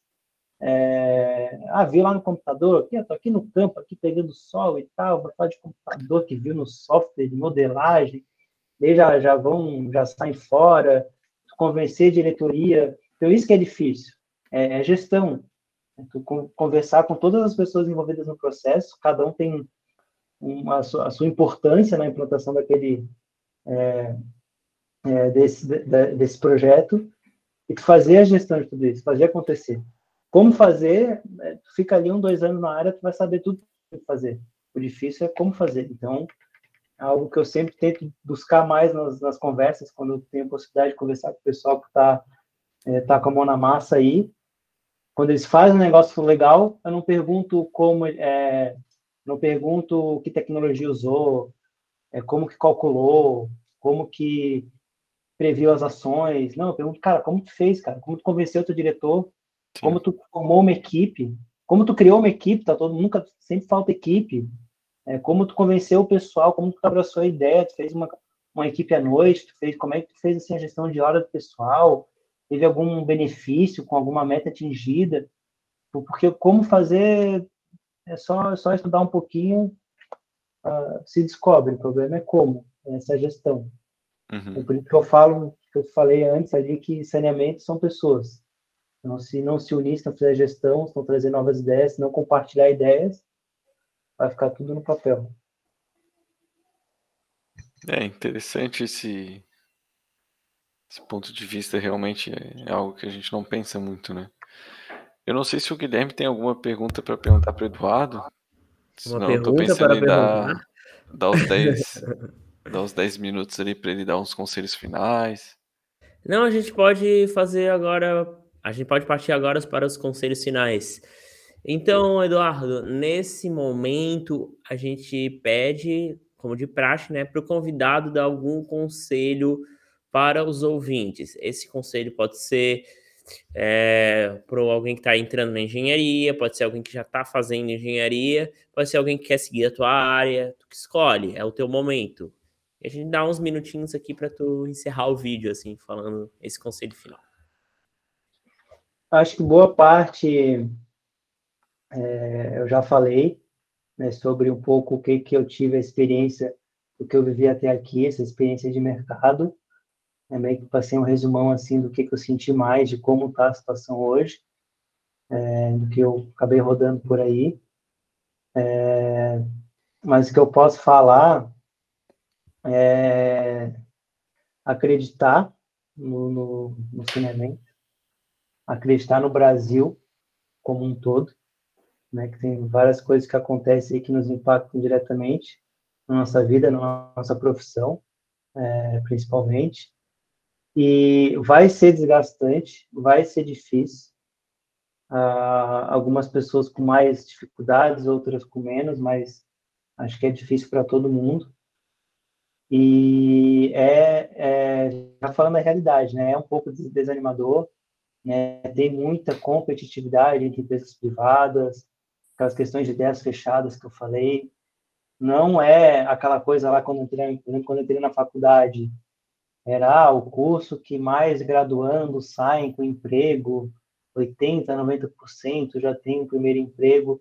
Não é essa a realidade, a, a realidade é difícil, a realidade é de pouca oportunidade, sendo bem sincero.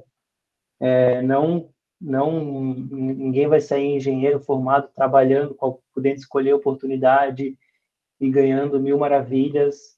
Vai ser difícil, é, vai ter que ficar um tempo às vezes estudando, procurando oportunidades, às vezes entrando numa oportunidade não exatamente como gostaria, mas acreditando que dali vai ganhar um aprendizado, que vai puxar para outra oportunidade.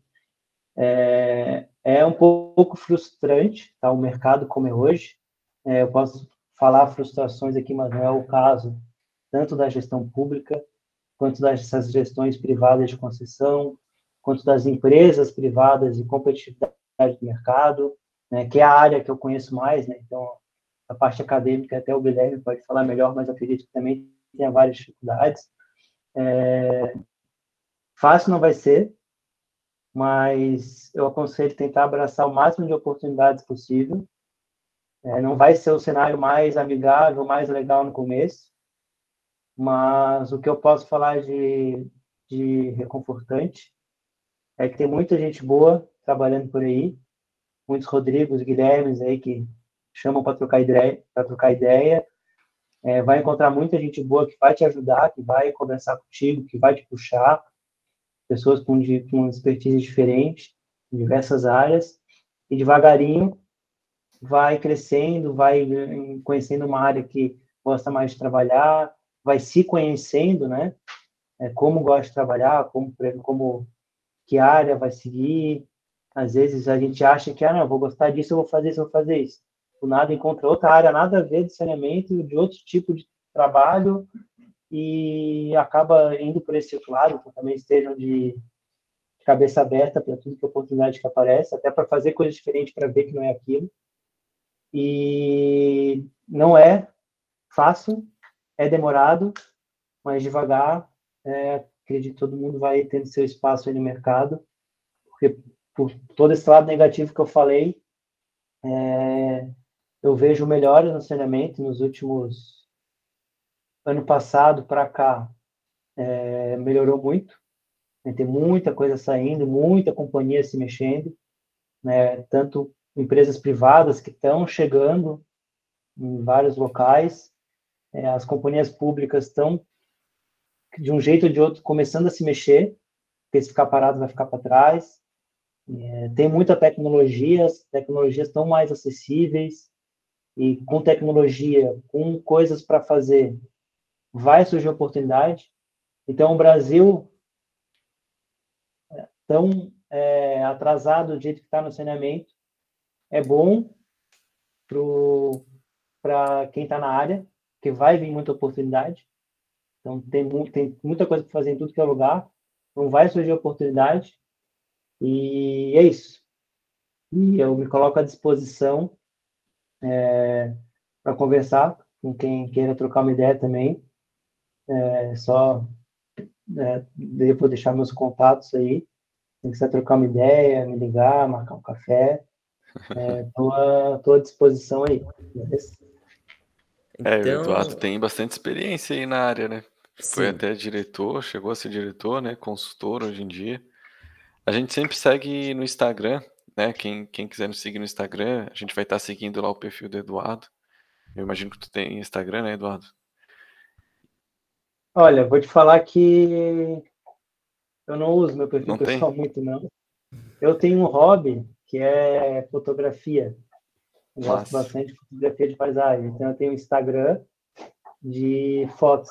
Então, é o Bom, se quiser falar aí pro pessoal. É, sempre interessante é, mostrar os hobbies aqui. Isso, é o meu escape aí da, da loucura da engenharia. Meu Instagram é Eduardo Pauli Foto tudo junto, Pauli com Y. Uhum. E mais para contatos mais profissionais, tem o meu LinkedIn, que é Eduardo Fernandes. Então pode me procurar lá, até para falar de oportunidades.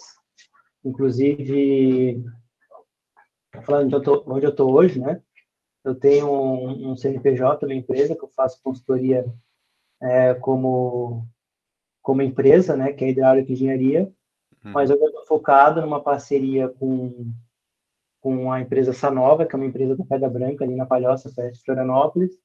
É, parceria ali com o Guilherme Girol, né, que é o dono da empresa, quem fundou a empresa em 2009, é, que ele é, o Guilherme Girol é um veterano meu, né, eu conheci ele aí na...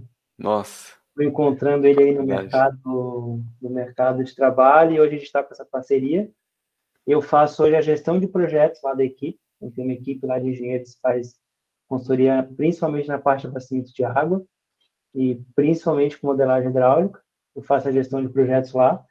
Inclusive, eu falo que está crescendo bastante é, o saneamento no Brasil, até pela quantidade de projetos que está pipocando lá na empresa.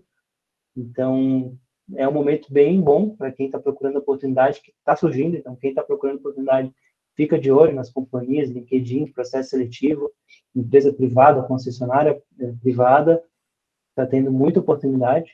Então, trocando ideia com as pessoas, é, mantém o LinkedIn ativo ali, com a, a, descrição do que faz, vai surgir oportunidade. inclusive até é, essa nova, é, onde eu trabalho hoje, está procurando novos engenheiros, então se alguém está escutando aí, gosta da parte de modelagem hidráulica, entre em contato lá no LinkedIn do Alto Fernandes, a gente troca uma ideia até sobre oportunidades de trabalho. Pô, bacana, hein? É isso aí. Além da pessoa ter ouvido, aprendido aqui um pouco sobre a área, ainda tem uma oportunidade aí de tentar um, Só uma vaguinha aí. Não, né? Não, bacana. Então agradeço muito pelo, pela disponibilidade, né, Eduardo? Agradecer o Guilherme também. Quer, quer encerrar, Guilherme? Não, agradecemos. O meu microfone estava desativado. que eu estou desativando cada vez que eu, que eu fico me calado, assim, porque o som do computador tem medo de refletir. Mas tá, o... agradecemos, né, Eduardo, pela sua presença. É, esperamos que o público tenha gostado desse novo modelo, assim, alternado de nosso design. E como, como ele falou, né? Quem quiser, entra no LinkedIn, mande seu currículo, se cadastre. E é isso. Eu agradeço a presença do Eduardo, agradeço a presença do Rodrigo. E até a próxima.